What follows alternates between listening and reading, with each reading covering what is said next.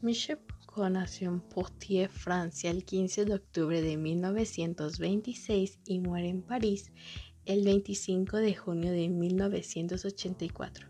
Fue filósofo del poder y del sujeto, sociólogo, historiador de la locura, de la prisión, de la clínica y de la sexualidad, y psicólogo interesado en la genealogía de la subjetividad moderna. En ese tiempo, Foucault solía expresar sobre sí mismo, no soy un escritor ni un filósofo ni tampoco una gran figura de la vida intelectual. Soy solo un profesor. Ingresó a la edad de 20 años en la Escuela Normal Superior de Francia y en la Universidad de la Sorbona, donde recibió su diploma en 1952. Después de graduarse, comenzó una carrera marcada por el movimiento constante, tanto profesional como intelectual.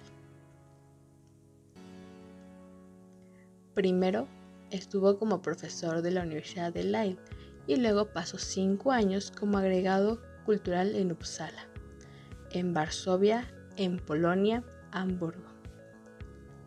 En 1961, Foucault defendió su tesis doctoral titulada La locura e irracionalidad, historia de la locura en la época clásica.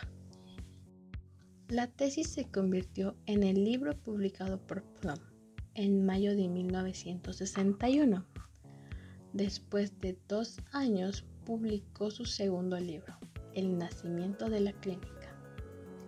Influenciado por Nietzsche, Heidegger y Freud, en su ensayo titulado Las palabras y las cosas, desarrolló una importante crítica al concepto del progreso de la cultura al considerar que el discurso de cada época se articula alrededor de un paradigma determinado y que por tanto resulta incomparable con el discurso de los demás.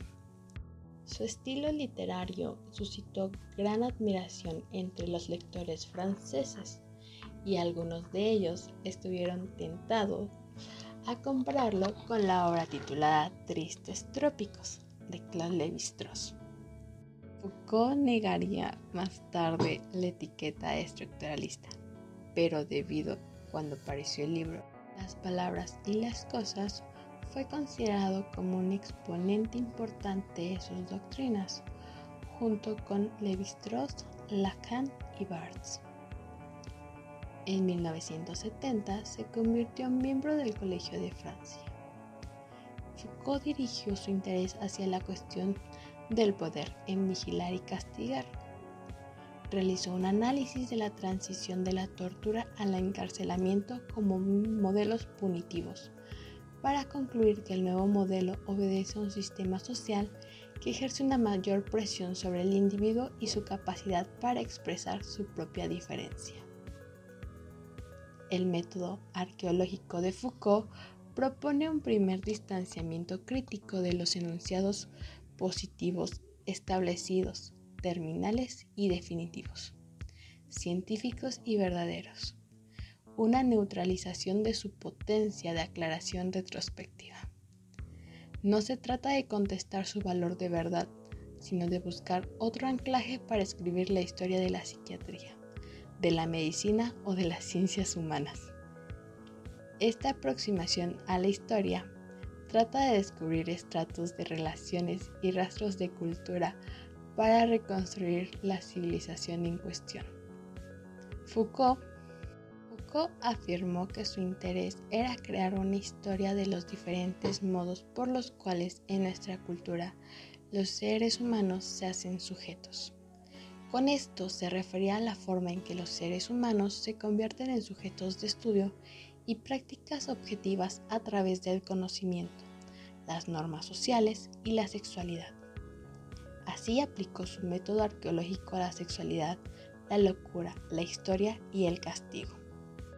Es por ello que Foucault se ubica dentro de una perspectiva nietzscheana del poder, el poder como relación estratégica, poder constructivo y no meramente represivo, poder reproductor de individuos y subjetividades, que no había sido justamente apreciada ni por el liberalismo, ni por el marxismo, ni por la Escuela Crítica de Frankfurt.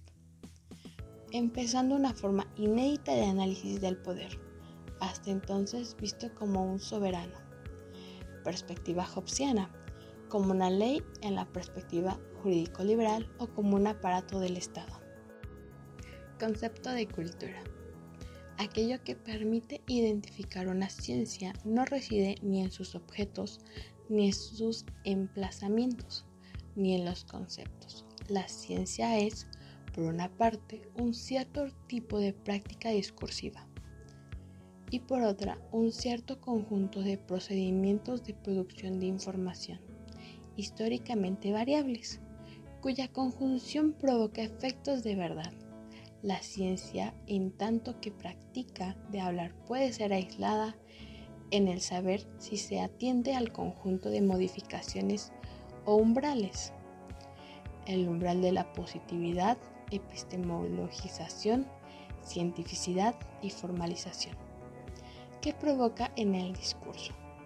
La ciencia es una práctica que se localiza y se desempeña un papel en el campo del saber.